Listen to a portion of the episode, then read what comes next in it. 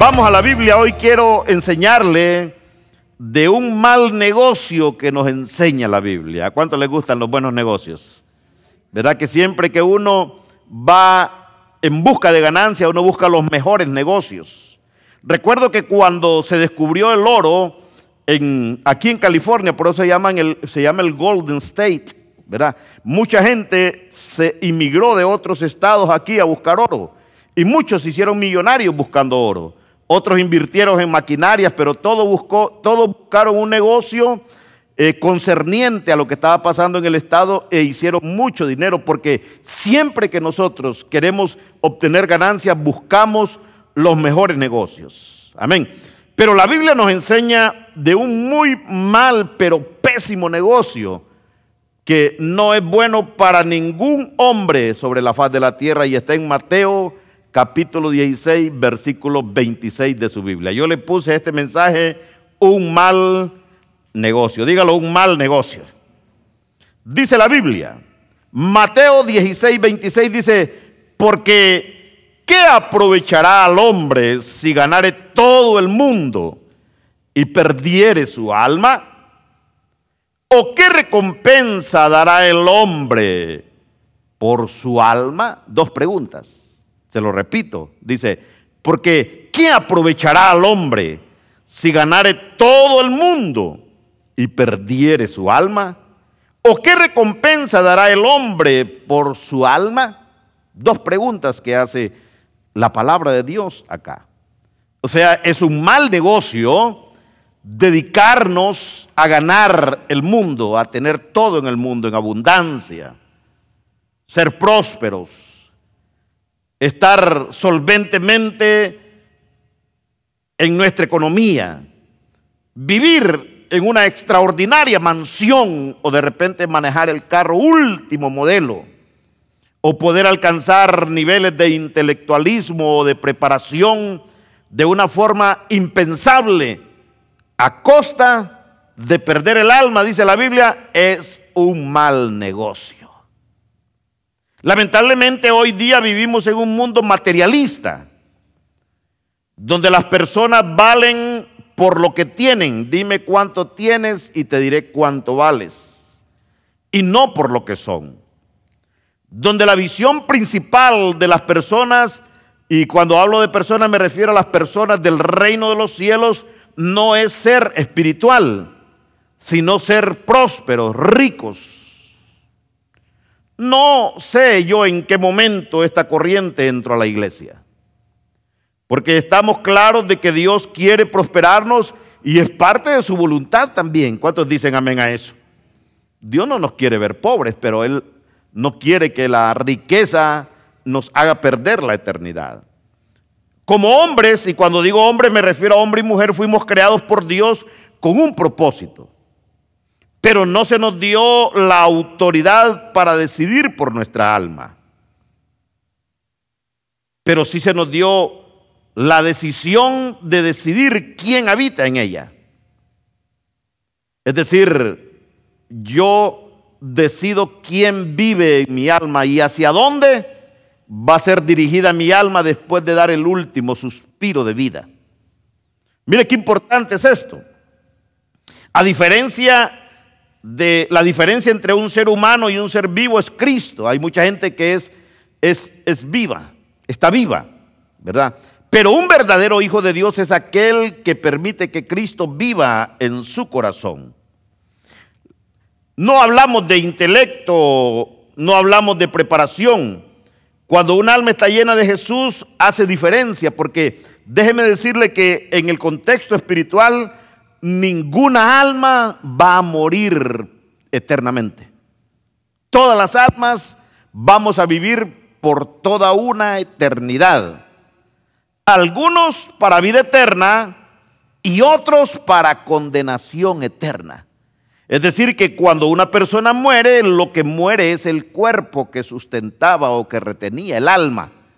Pero la Biblia dice, el cuerpo al polvo, porque del polvo fuiste levantado y al polvo volverás, pero el alma a quien la dio. ¿Quién dio el alma? El Espíritu. Dios.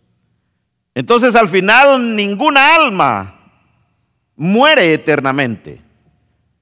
Y a veces nosotros muere alguien y decimos descanse en paz, pero solo Dios sabe si realmente va a descansar en paz. Porque va a depender de la decisión que tomó en vida. Entonces, la preocupación de la iglesia no debería de ser tanto por las cosas materiales, sino por la condición espiritual de nuestra alma.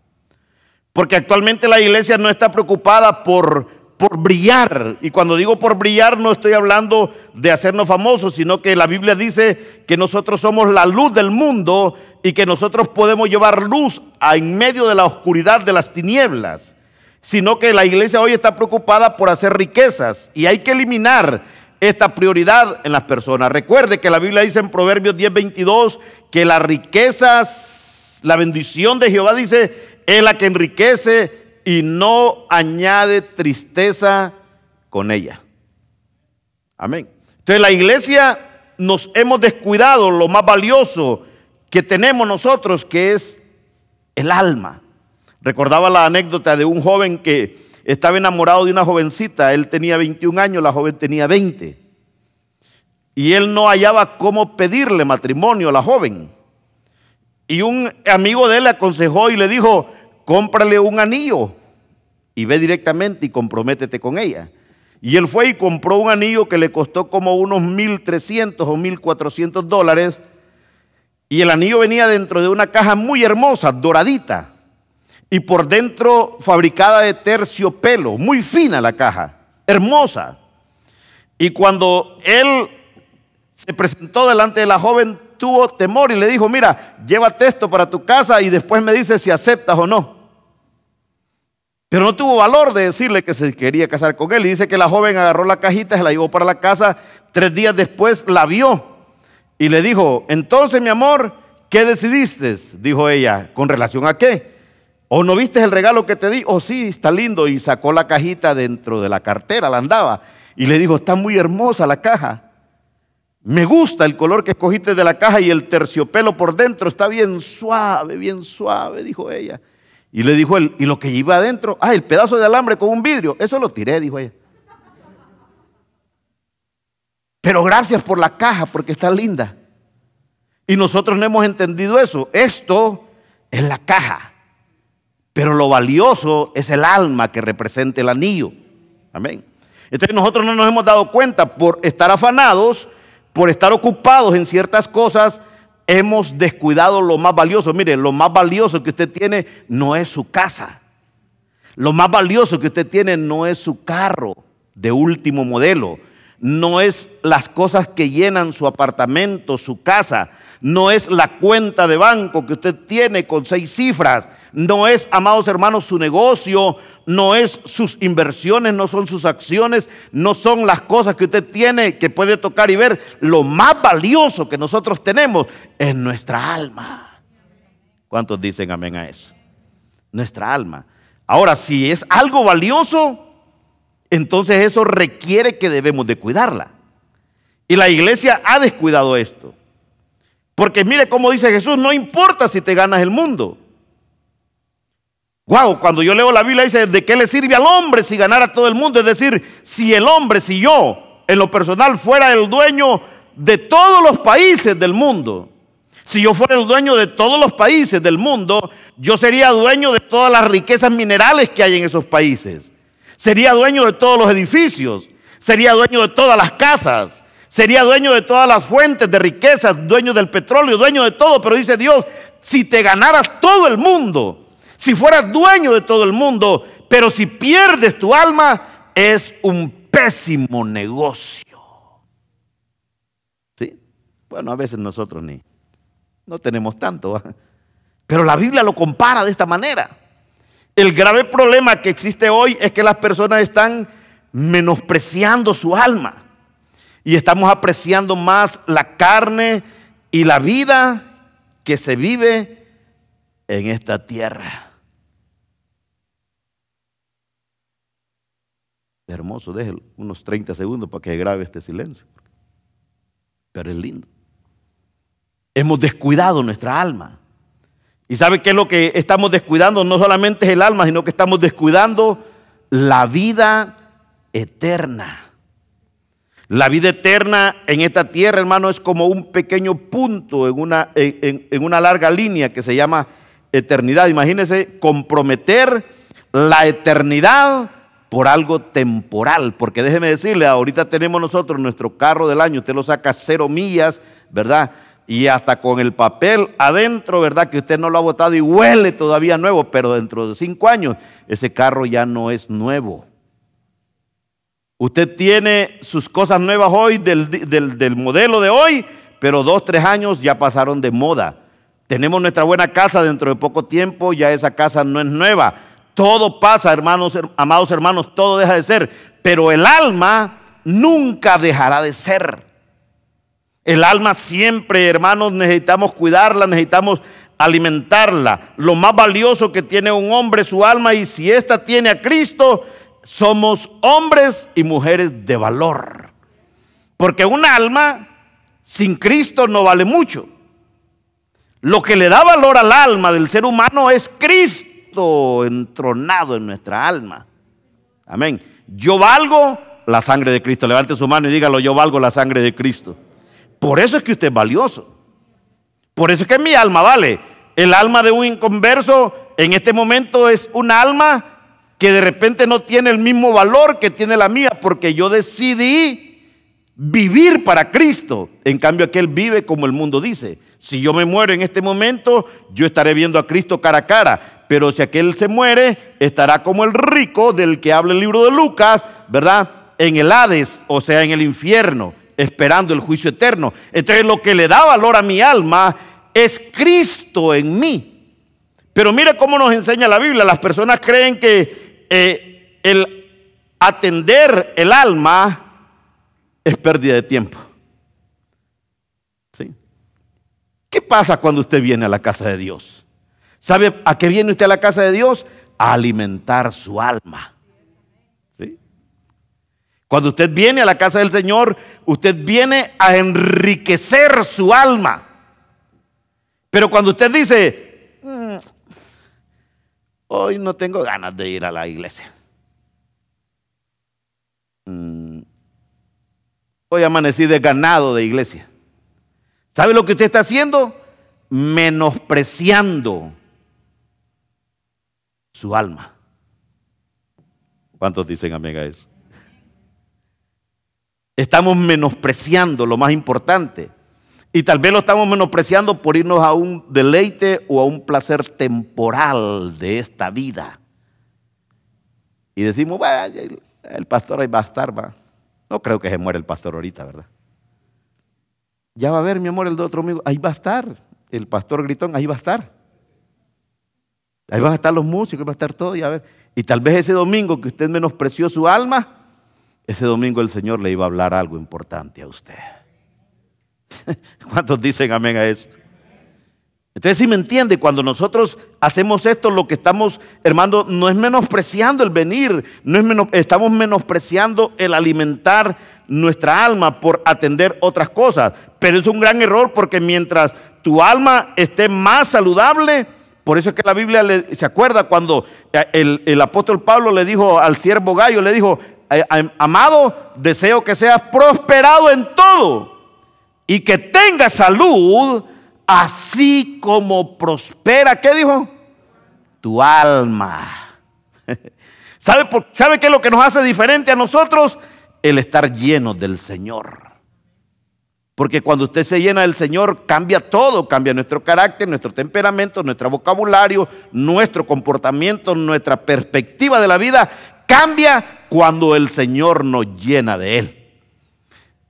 Desvacíese por un tiempo, el Señor iba a ver que hasta que todo cambia. Empezamos a gritar, empezamos a tener mal humor, empezamos a ver todas las cosas negativas, empezamos a ver todo en blanco y negro, no podemos ver nada color porque el alma está en una mala condición. Por eso es importante alimentar el alma porque del alma depende todo lo espiritual. Tu alma es lo que al final puede tener vida eterna y eso es lo más importante. Escúcheme, no existe ningún problema que tengas cosas. No, no, no. No es problema que usted tenga carro, no es problema que usted tenga eh, casa, no es problema que usted tenga las mejores cosas, no es problema que usted tenga, amados hermanos, dinero guardado. No, ese no es ningún problema. El problema es que todas esas cosas te tengan a ti en lugar de tú tenerlas a ellas.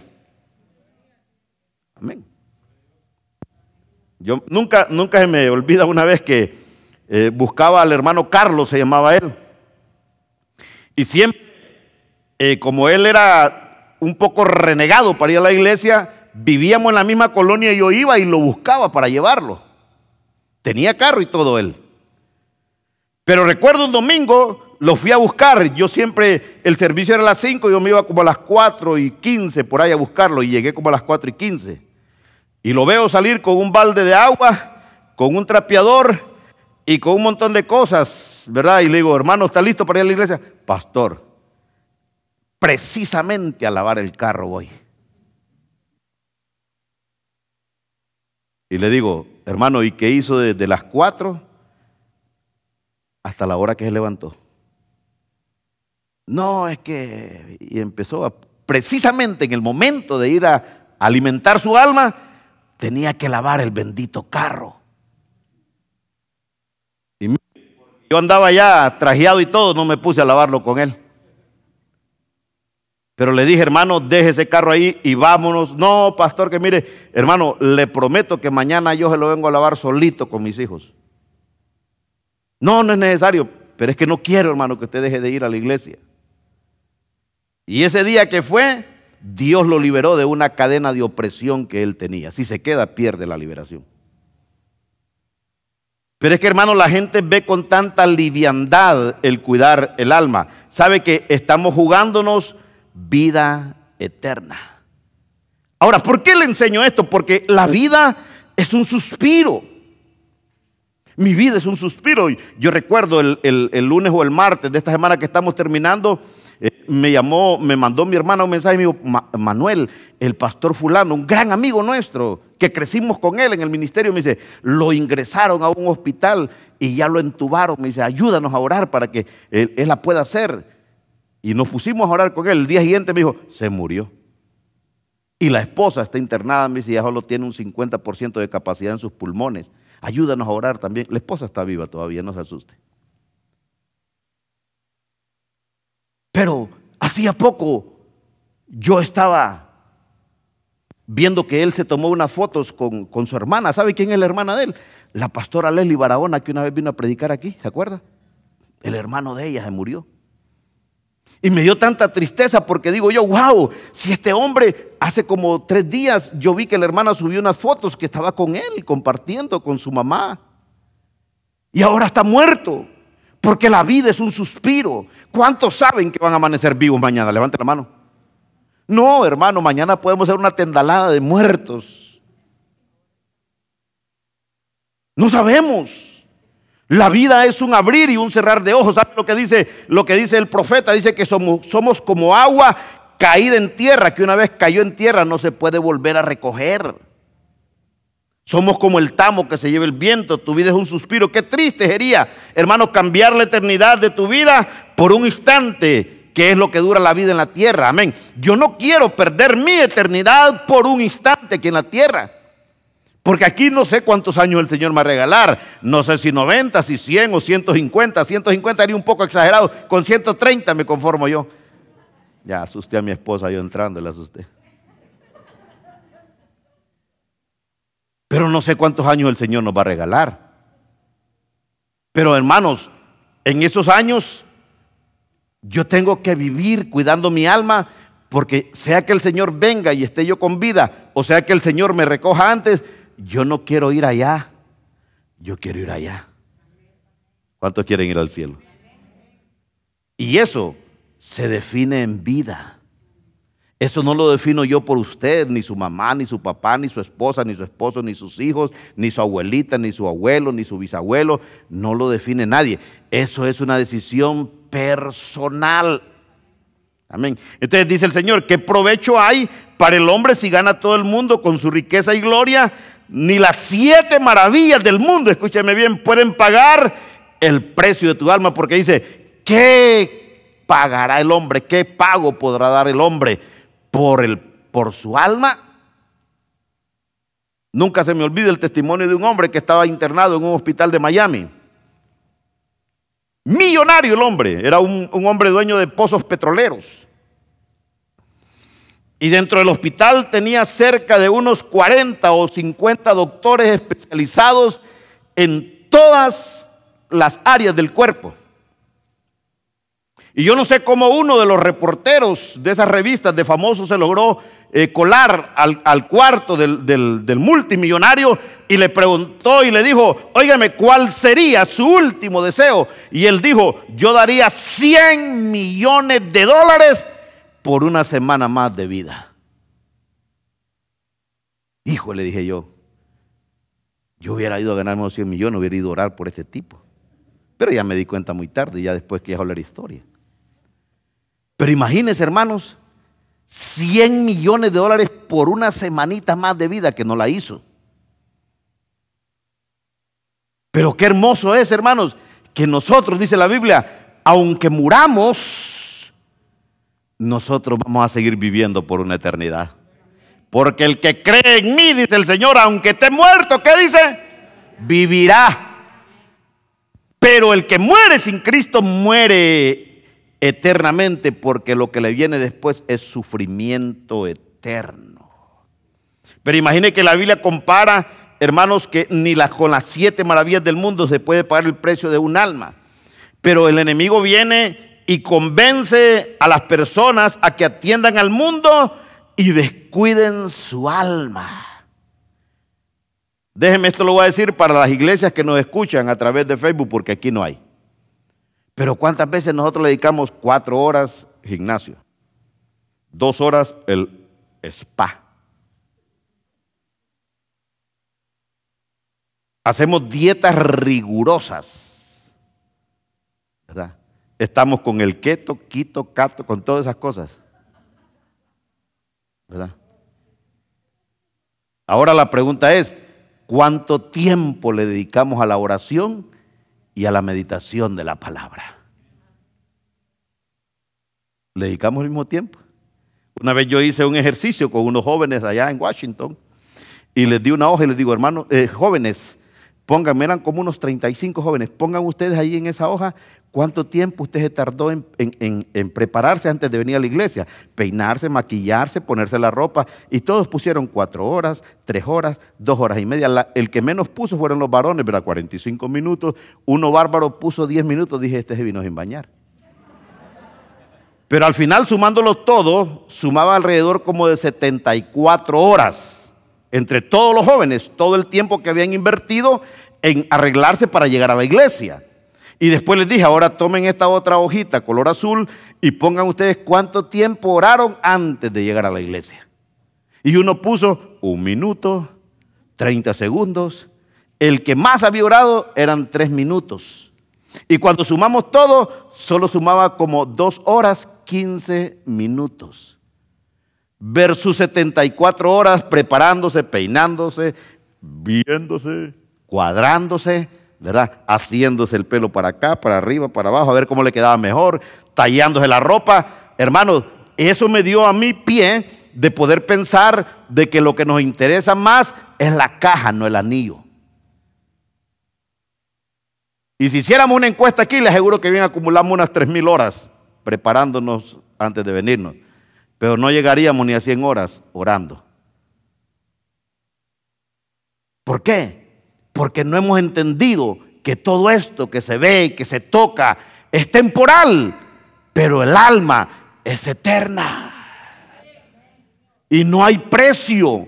Una vez que nosotros damos el último estirón, porque es en que uno se estira, en el último estirón va a crecer como dos centímetros. Ya no sé si es que no se quiere ir uno, pero se estira.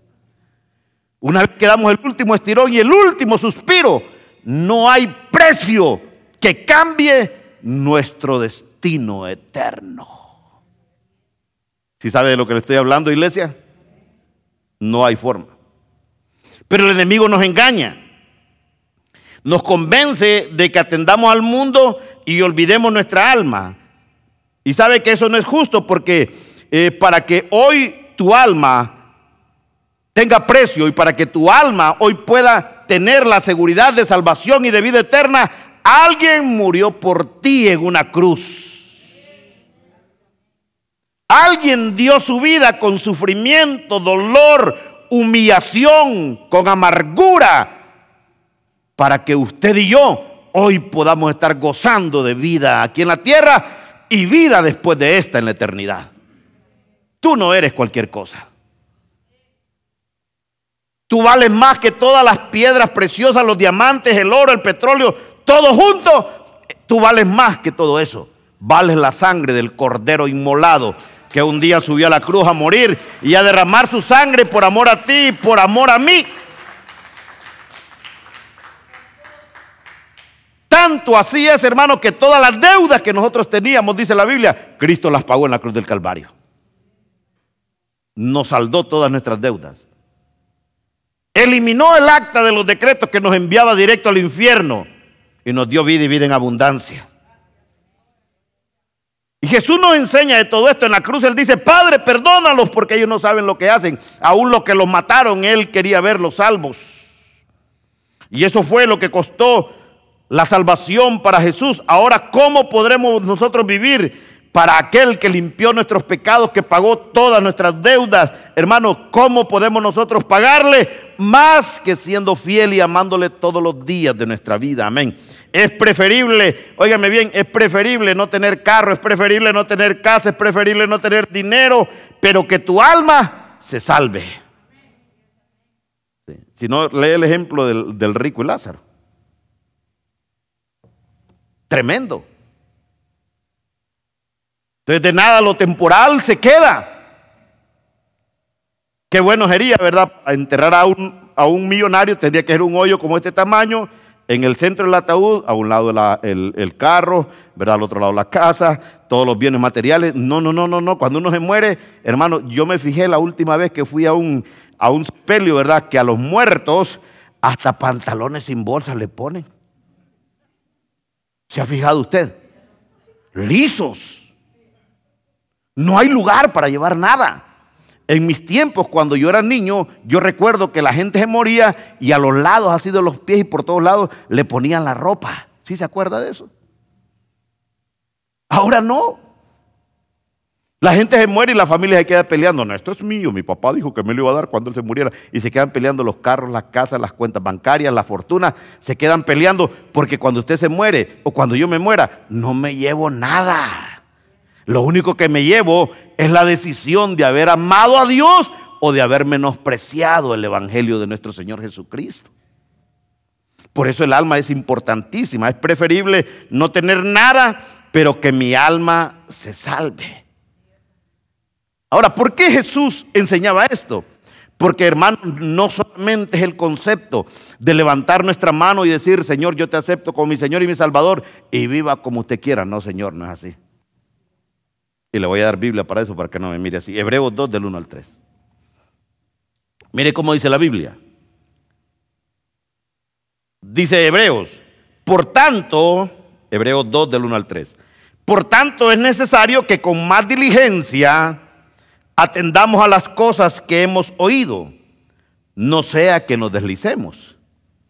Porque si la palabra dicha por medio de los ángeles fue firme, y toda transgresión y desobediencia recibió justa retribución, ¿cómo, oígame bien, dice, cómo escaparemos si descuidamos una salvación tan grande? La cual, habiendo sido anunciada primeramente por el Señor, nos fue confirmada por los que oyeron. Entonces, aquí es donde entra el debate donde muchos teólogos y muchos eruditos de la Biblia dice, la salvación se pierde o no se pierde. Pues déjeme decirle, la salvación no se pierde. El que se pierde es el que renuncia a ella. La salvación ahí está. ¿Cuántos dicen amén a eso?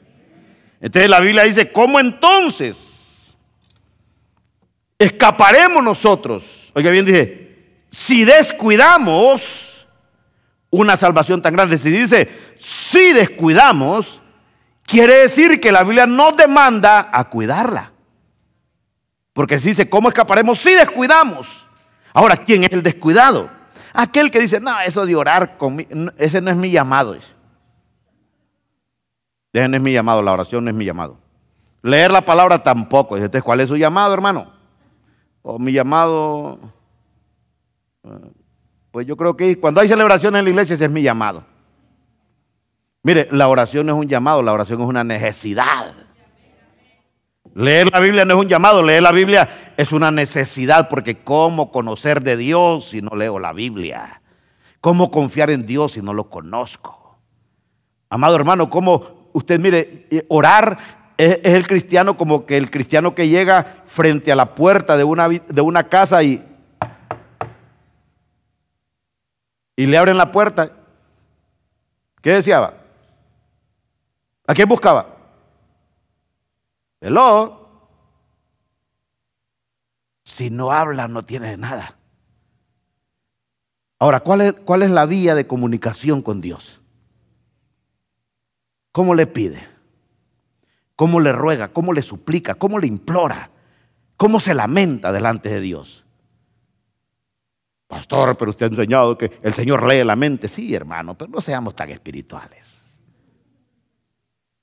¿Cómo llega usted a presentarle sus necesidades, sus tribulaciones, sus situaciones difíciles a Dios si no es a través de la oración? ¿Cómo encuentro yo la respuesta a mis interrogantes y a mis situaciones difíciles si no es a través de la palabra?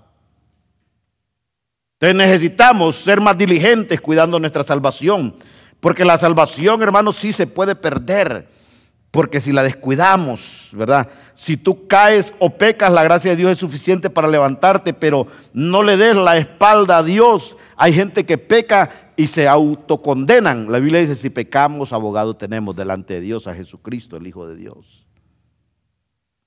Entonces, tu alma vale mucho.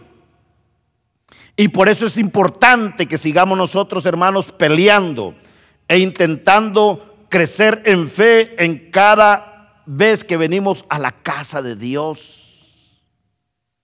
Porque la Biblia dice que la fe viene por el oír y el oír por la palabra de Dios. O sea, cuando usted viene aquí, usted viene a crecer en fe. Usted no viene aquí ni a verme a mí, no, no, no. Si quiere verme a mí, yo le mando una selfie. Pero no, usted no viene a verme a mí. Usted viene a crecer en fe, dígalo, a crecer en fe.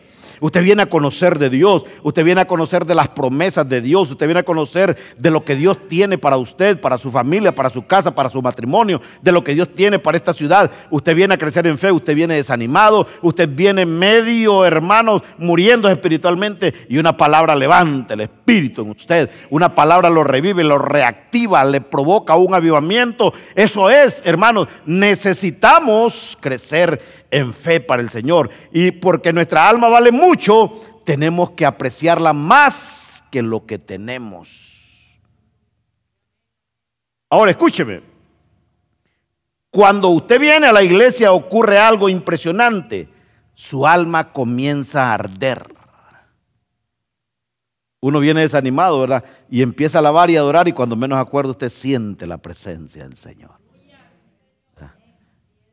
Eso no lo siente en las playas de Santa Mónica.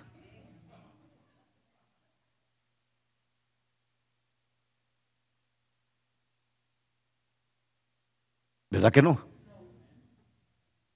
Allá lo que nos queda es una buena quemada, después nos andamos descascarando como charancacos, ¿va? Eso no lo siente tampoco en el molde Norris. ¿A cuánto les pasa que vienen a veces cargados, verdad? Y aquí se descargan. Aquí uno pone, dice el Señor, vengan a mí los que estén cargados y trabajados, yo los voy a dejar descansar. Y aquí deja tus cargas. Usted venía cargado, ¿verdad? Usted iba pensando, ¿verdad? De qué forma me mato, ¿verdad? Me ahorco, tomo veneno. Y no, cuando viene aquí usted va tranquilo y dice, no, ni Dios lo quiera que me va a matar. Y la vida es linda. Usted venía aquí confundido, perturbado. Venía usted con su mente toda cargada, no hallaba qué hacer, no tomaba una decisión. Se va de aquí y dice, ya tengo claro lo que voy a hacer. El Espíritu me habló. El Señor me habló.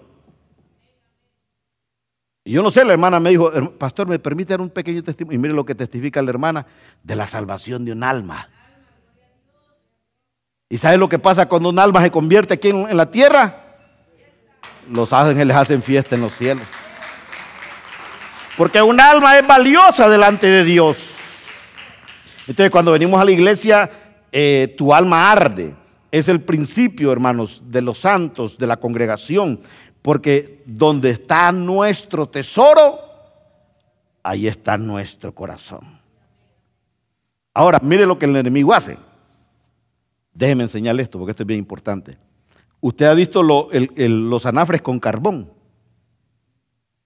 Hay unos que ya traen el líquido para encenderlo y otros que hay que echarle el líquido para encenderlo. Pero usted le echa el líquido y empieza a soplar. Y cuando menos acuerdo usted ve la brasa rojo vivo, ¿va? Y mientras esas brasas estén juntas, están ardiendo. Agarre una de esas brasas y póngala ya a dos. ¿Qué pasa dentro de unos 10 minutos? Esa brasa ya no arde esa brasa se apagó. Y así hay muchos creyentes que, no, hoy no voy a ir a la iglesia, no siento. Anoche soñé que me quedaba en la casa, mi amor.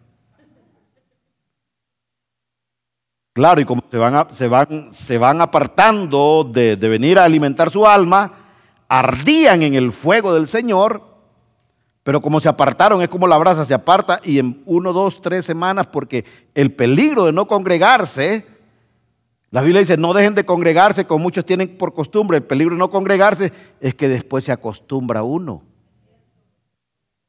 Amén. Ya después usted no viene a la iglesia y ni le falta. Y usted dice, ¿a dónde es que iba los domingos yo, hombre?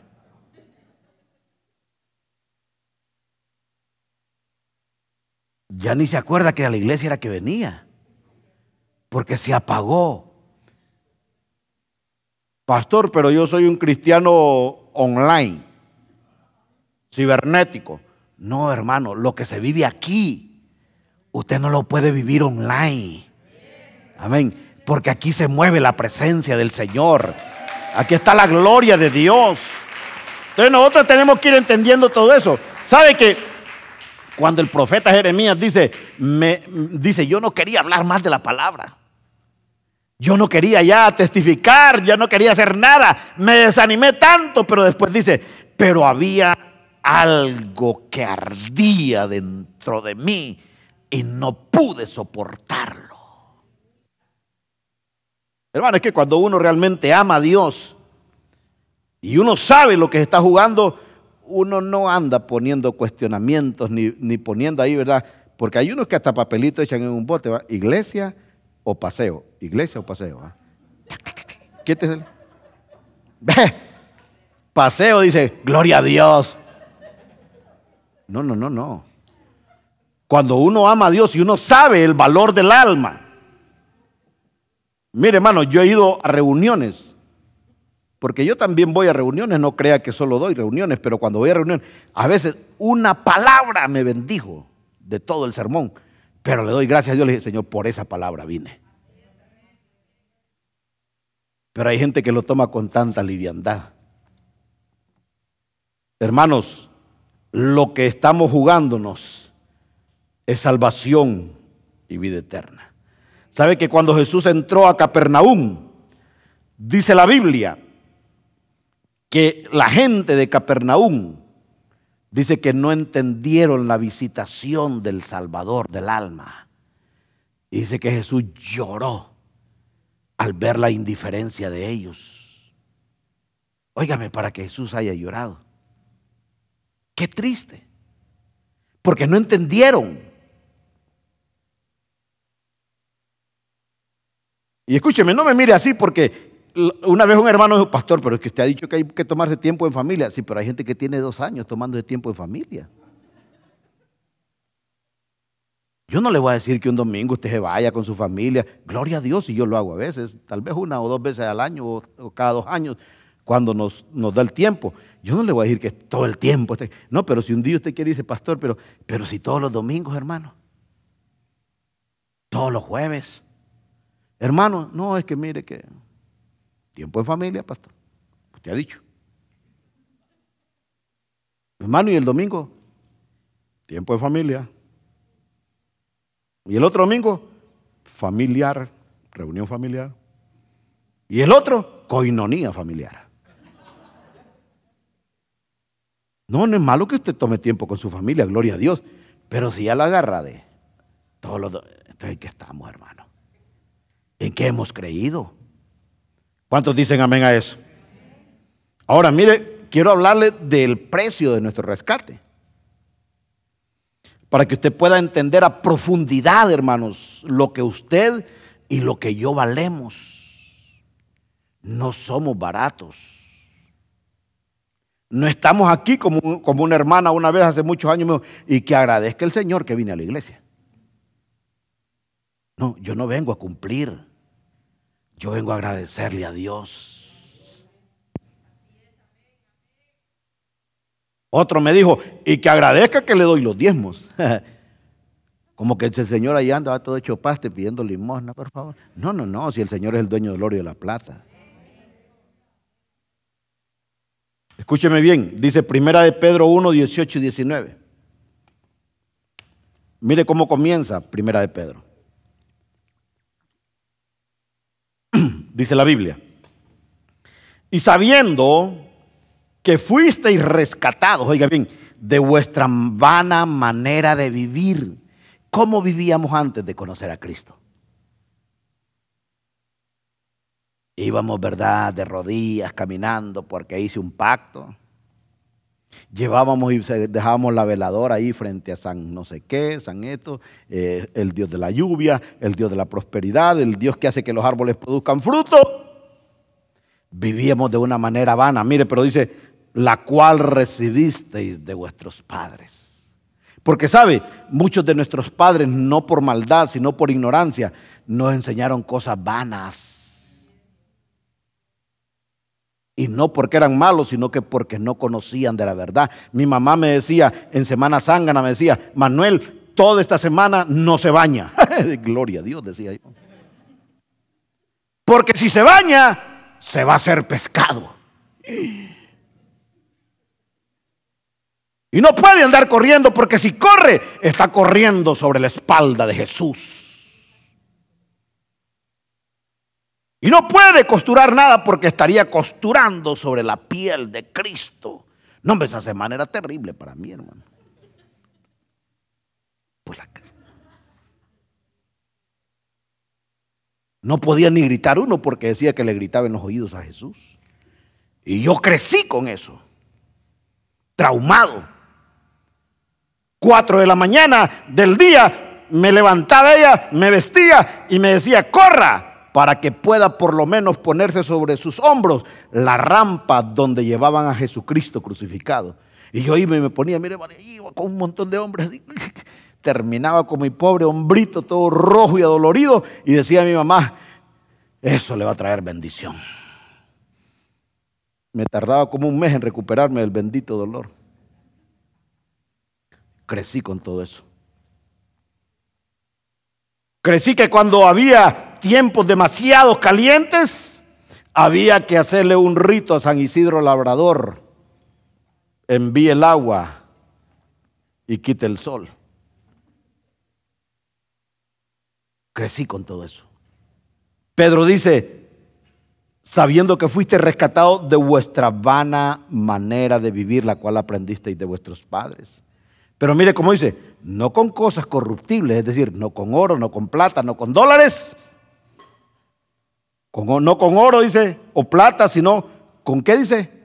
Con la sangre preciosa de Cristo. No, no, no, no, no, no, no es con diamantes. No es con rubíes. No es con esmeraldas, no, no, es con la sangre preciosa de Jesús. La sangre preciosa de Jesús nos rescató de la vida sin sentido, de la vida sin propósito, de la vida que no nos llevaba a ninguna parte. La sangre de Cristo nos rescató, amén. Nos dio sentido a nuestra vida, le dio sentido a nuestra familia, le dio sentido, amados hermanos, a nuestro matrimonio, le dio sentido a nuestra vida. Ahora vivimos con un propósito. Vivíamos sin propósito. Yo me recuerdo antes de conocer a Cristo, mi propósito era llegar el fin de semana, ponerme de acuerdo con mis amigos, irme a embriagar, ir a perder mi tiempo, irme a los estadios, a los nightclubs, a gastar mi dinero. Ese era mi propósito y así he esperado. Y el cuerpo sabe que ya es viernes. Una vida sin sentido, sin propósito. Pero llegó Cristo y le dio propósito a mi vida. ¿A cuánto le dio propósito Cristo en su vida? Entonces dice, dice Pedro, no fuiste comprado con cosas vanas, porque fuiste comprado con precio de sangre. Es decir, somos embajadores en nombre de Cristo como si Dios rogase por medio de nosotros. Y no importa que haya que rogarle a un alma, hermano. Mire, no importa que haya que rogarle a un alma, buscarla, hermano, perseguirla, hablarle todos los días. Pero cuando usted mire un alma en necesidad, hermano, no la deje háblele, ore por ella, mándele mensaje, mándele correo electrónico, mándele, un WhatsApp, mándele un messenger, haga lo que sea, péguele esa alma, gane esa alma y usted estará acumulando tesoros en el cielo. Un alma vale, ¿sabe que por nosotros alguien se preocupó? Por nosotros alguien pagó un precio. Un alma vale tanto que tú debes de rogar para que sea salva. Porque lo que ocurre es que se, tiene el valor, hermanos, a veces tenemos el valor invertido nosotros de las cosas. Lo material es más importante que un alma, pero el alma vale más que todas las cosas. Ahora déjeme irle enseñando cómo el mundo engaña al ser humano. Porque hay mucha gente que peca de necios, hay una, hay una necedad en ellos. La sangre que más precio tiene es la sangre pura y limpia y sin pecado del Cordero Santo. Usted, por ejemplo, no sé si ha donado sangre alguna vez, pero usted va a donar sangre y aparece ahí con colesterol y todo. No, no, usted no. Gracias, pero no, ni vuelva. Pero usted va a donar sangre y la gente lo examina su sangre, entonces ya lee. Hay gente que vive de donar sangre. Venden su sangre pero ninguna sangre como la sangre del cordero. Pura, sin pecado. Por eso el diablo trata de convencernos de que lo más valioso, óigame, por eso el diablo trata de engañar al ser humano que lo más valioso es el carrito, es el negocio, es la casita, es la cuenta de banco, es el televisor de 80 pulgadas, la refrigeradora que hace hielo en cubos y picado. Hermano, el diablo trata de convencernos que lo más valioso es lo que podemos ver, tocar, pero lo más valioso es su alma. Lo más valioso es eso que le va a dar a usted vida eterna. Entonces, el enemigo, dice la Biblia que es el príncipe de este mundo, pero Jesús, aunque Él es el príncipe de este mundo, Jesús es el rey de reyes y señor de señores. ¿Cuántos dan gloria a Dios a eso? Ahora, déjeme calarle un poco más profundo. Si usted y yo, como cristianos, no somos felices con Cristo, tenemos un problema. Si usted anda buscando otras cosas para ser feliz, usted tiene que arrepentirse hoy en el nombre de Jesús. Porque ¿sabía usted que hay cristianos que teniendo a Cristo no son felices? Necesitan de otras cosas para ser felices. Mas sin embargo la Biblia dice, el que tiene a Cristo, lo tiene todo. Y el que no tiene a Cristo, no tiene nada. Entonces yo con Cristo soy feliz. ¿Cuántos son felices con Cristo? ¿De verdad usted es feliz con Cristo? Mire, yo soy feliz con el Señor, hermano. Y usted supiera cómo el diablo trata de, de, engañarme a mí. Pastor, mire que lo invitamos, que vamos a estar celebrando, ¿verdad? El día de la amor y paz, ¿verdad? Cupido. No, gracias, le digo, fíjese que yo eh, creo que ese día me voy a enfermar, fíjese. Pastor, que mire que lo queremos invitar a la cena de no sé qué, que no, fíjese que estoy a dieta. No, no, no, no me interesa. Yo soy feliz con Cristo. Yo no necesito de nada del mundo para ser feliz. Yo ya tengo al que me hace feliz, Cristo. Hay mucho creyente que si no hace cosas, si no tiene cosas, si no alcanza cosas, si no llega a ciertas cosas, no es feliz. ¿Sabe cuándo comienza nuestra verdadera felicidad? Cuando nos arrepentimos de nuestros pecados y sentamos a Cristo en nuestro corazón. Ahí es donde realmente comenzamos a ser felices. Pero mire que no tiene esto, pero tengo a Cristo. Oh, mi casa es mejor, pero yo el Cristo que yo tengo es mejor que su casa. Pero mi carro es mejor, el Cristo que yo tengo es mejor que su carro. ¿Cuántos dicen amén a eso? Cuando usted no es feliz con Cristo, usted tiene problemas.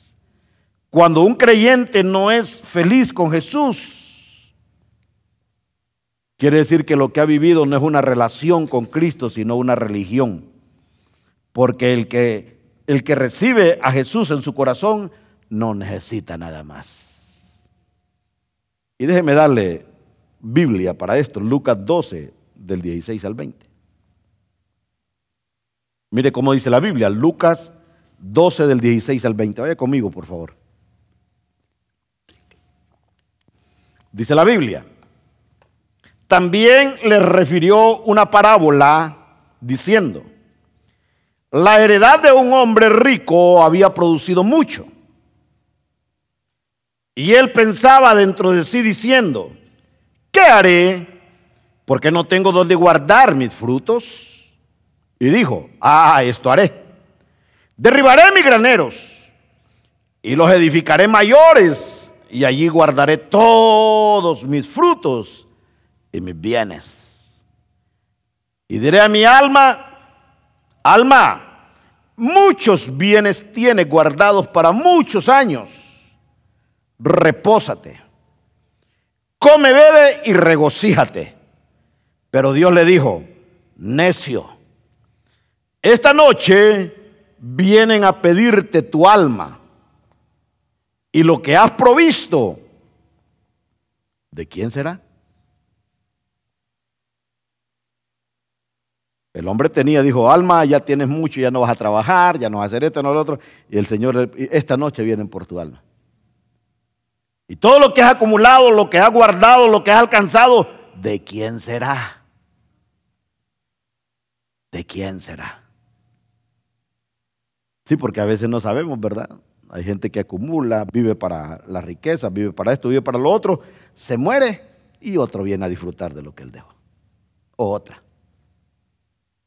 Rapidito, ¿verdad? Una semana de duelo y cabal, el que sigue. ¿de quién será, dice el Señor, lo que es acumulado? Entonces es muy mal negocio. Es un pésimo negocio ganar todo el mundo y perder el alma. Es el negocio más fatal que existe. Porque Jesús dice que el alma vale más que el mundo entero. Es un negocio, por eso es un negocio redondo vivir para Cristo porque en Él lo tenemos todo, amén. No tenemos todo solamente aquí, sino que después de aquí tenemos vida eterna, vida en abundancia, amén. Tenemos un lugar preparado por Él. Es buen negocio amar a Cristo. Ahora, pero no es fácil. No es fácil vivir para Cristo. Mateo 16, 24 y 25 dice el Señor. Entonces Jesús dijo a sus discípulos, si alguno quiere venir en pos de mí, niéguese a sí mismo y tome su cruz y sígame. Porque todo el que quiera salvar su vida la perderá. Y todo el que pierda su vida por causa de mí, la hallará. Hermanos, ¿cuántos de nosotros hacemos todo lo humanamente posible por vivir lo más que podamos aquí? Parece un dolorcito al médico. Un rayo X. No, no tiene nada de ser un gas. Una tripa torcida. Pero cualquier dolorcito vamos al médico. Porque queremos vivir muchos años. Y el médico dice, mire, usted tiene esto y tiene que dejar de comer esto, tiene que dejar de comer lo otro. Y lo dejamos. Porque no nos queremos morir. Queremos vivir muchos años. Amén. Entonces, mire cómo dice el Señor, el que quiera salvar su vida, la va a perder. Pero el que pierda su vida por causa de mí, dice, la hallará. ¿Qué, ¿Qué, es perder la vida por causa de Cristo? Es dejar de vivir para el mundo y vivir para Cristo. Amén. Muero al mundo, vivo para Cristo. El mundo me va a decir que estoy loco, que estoy pasado de moda, que soy un anticuado, que me lavaron el cerebro. Está bien. Pero yo sé para dónde voy. Amén. Entonces, el negarnos es una forma eficaz de cuidar nuestra alma. ¿Sabe que el negarnos es una de las cosas con las que más nosotros peleamos y luchamos? Hermano, fíjense que tengo una, eh, una, una carneada. ¿Cuándo? El domingo a las 2 de la tarde. Y no la, no la puede. No, a las 2. Déjeme orar a ver qué dice el Señor. Dice ¿Sabe que yo soy invitado a predicar a muchas iglesias? ¿Y sabe por qué no voy? Porque tengo que estar acá. Pastor, mire que el, domingo eh, eh, es la hora del servicio en nuestra iglesia. Asigne a alguien. No, yo tengo que estar ahí. Pastor, mire que tenemos un evento. ¿Cuándo? El domingo es la hora de nuestro servicio. Pero haga, mire. No, no, no, no. Yo no tengo por qué ser candil de la calle y oscuridad de la casa. ¿Sí me entiende? Cualquiera diría, pastor, pero mire, se va a hacer internacional. No me interesa. Pastor, que mire que eh, un retiro, ¿verdad? Desde el, viernes hasta el martes. Eh, y, el domingo qué hago? ¿Y la iglesia?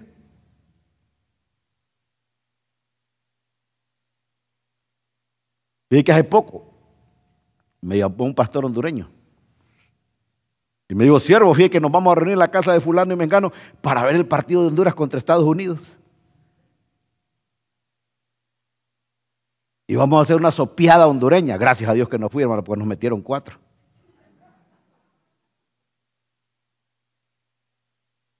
Sentí en el Señor que nos iban a meter una goleada. Y le, no, hermano, fíjese que no, no, no. Después dije, gracias, me salvé, dije yo. Pero como yo soy americano, yo gané.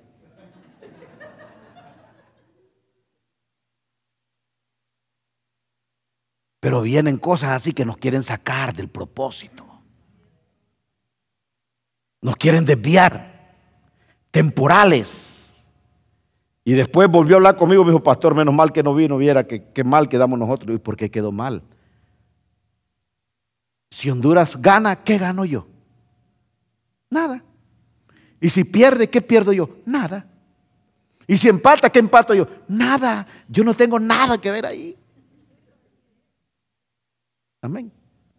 No me interesa. Pastor, pero el patriotismo y que... Hermanos, no gano nada.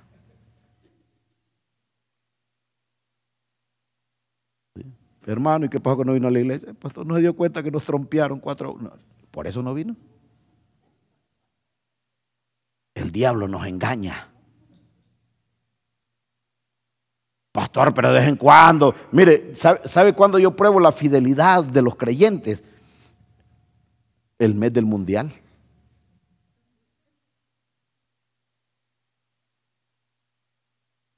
El mes del Mundial del Fútbol, yo me doy cuenta quiénes son y quiénes no. Yo le contaba una vez, allá en Washington, uno de los ministros de alabanza pidió permiso todo el tiempo que duraba el Mundial para no ir a la iglesia. Y yo le dije, nunca más te vuelves a parar en este altar a ministrar.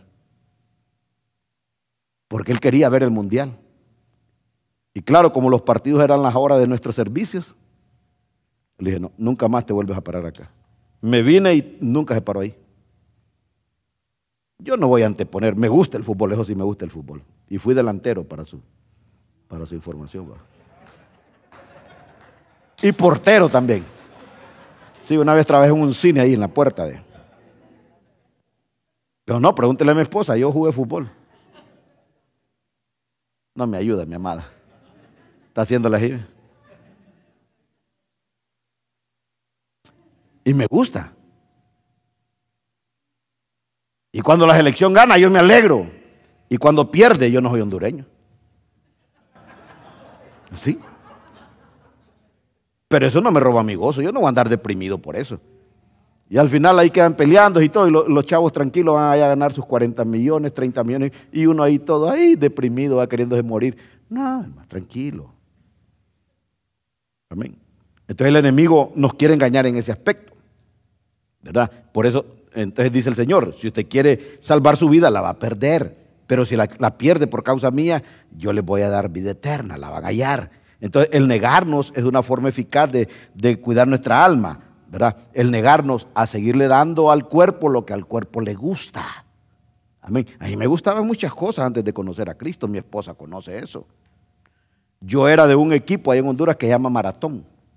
Verde, el uniforme verde. Mire, yo iba con tenis verdes, calcetines verdes, pantalón verde, camiseta verde, gorra verde y anteojos verdes. Parecía charancaco, pero yo iba a gritar al estadio. Y pregúntele a mi amada, no me perdía partido de mi equipo. Y con mi bandera, ¿verdad? Y toda la cosa. Y hasta el vaso verde donde me tomaba mi, mi Coca-Cola. Cuando yo vine a Cristo, yo dije, si hay tiempo, voy a gozar de eso, pero primero Cristo. Amén. Pero si se me interpone en mi tiempo con el Señor, yo me decido por Cristo. Porque donde está mi tesoro, está mi corazón. Perdonen los futboleros y las futboleras que acá. Entonces nada puedes hacer para salvar tu alma. Yo no puedo hacer nada para ser salvo. Todo esfuerzo humano lleva a la perdición. Por eso lo único que nos puede salvar es invertir nuestra vida en Cristo, vivir para Él, respirar para Él, cantar para Él, adorar para Él, trabajar para Él, servir para Él. Esto es invertir nuestra vida en Él. Yo no vengo aquí, hermanos, a predicar porque soy el pastor, no, yo amo el enseñar, el predicar. Me gozo. Y cuando puedo ir a otro lado a hacerlo sin que, me, sin que se interponga en lo que tengo que hacer, lo que Dios me ha mandado a hacer, yo voy y lo hago con gozo. Me gusta. Amén. Me invierto en Cristo. Y esta es la mejor forma de cuidar nuestra alma y alcanzar la vida eterna. Amén. Y déjeme terminar con esto y puede ir viniendo la alabanza. ¿Y sabe qué es lo más peligroso? Vamos un día a dar cuenta delante de Dios. Ahorita estamos bien. Pero el día que estemos delante de la presencia del Señor. Mire cómo dice Mateo 16, 27 y 28. Dice, porque el Hijo del Hombre vendrá en la gloria de su Padre con sus ángeles y entonces pagará a cada uno conforme a sus obras. Dice, de cierto os digo que hay algunos de los que están aquí que no gustarán la muerte hasta que hayan visto al Hijo del Hombre viviendo en su reino. Pero dice que el Señor va a pagar a cada uno conforme a nuestras obras. O sea, el destino final de cada uno se establece de acuerdo a su respuesta a Cristo, sí o no, ante la oferta de Jesús como Hijo de Dios y el Salvador del mundo. En cambio, las recompensas, ¿verdad? Se establecen de acuerdo a lo que nosotros hagamos en el reino de los cielos, aquí en la tierra. Por eso el cuidado de nuestra alma nos corresponde a cada uno. Mire, yo quisiera cuidar su alma, hermano. Pero no me daría el tiempo. Imagínense, empiezo a cuidar en lo que, en lo que termino de cuidar al hermano y me voy a cuidar al otro y el hermano se volvió y de allá al otro. Y, no, no. El cuidado del alma es de carácter personal. Es más, ni el esposo puede cuidar del alma de la esposa, ni la esposa el del esposo. Nos corresponde a cada uno de nosotros, el cuidado del alma nos corresponde. Dios ya pagó por tu salvación y por tu vida eterna. Ahora me corresponde a mí guardar ese tesoro en mi corazón porque yo quiero que al cerrar mis ojos yo pueda verlo a Él cara a cara como Él es. Pero si no la valoramos, al final vamos a recibir la recompensa de nuestro descuido y de nuestra negligencia. Por eso el Señor dice en Filipenses 2.12, dice, por tanto, amados míos, como siempre habéis obedecido, no, no, no como en mi presencia solamente, sino mucho más ahora en mi ausencia, ocupaos de vuestra salvación con temor y con temblor. Ocúpense. Es lo que dice el Señor, ocúpense. No es que eh, no es la doctrina esa satánica de salvo siempre salvo, acepte a Cristo y viva como usted quiera porque ya usted no se pierde. No, Señor, no diría Mateo entonces, solo el que persevere hasta el fin será salvo. Tenemos que ocuparnos en nuestra salvación. Tenemos que ocuparnos, hermanos, tenemos que hacer cosas, tenemos que mantenernos eh, como, como el salmón nadando en contra de la corriente, ir en contra de cosas, aunque la gente nos desprecie, aunque la gente nos rechace, aunque no tengamos amigos, aunque todo el mundo nos mire mal, yo quiero llegar a la meta final. No me interesa agradar a la gente, no me interesa quedar bien con nadie, yo quiero agradar a Cristo. ¿Cuántos dicen amén a eso?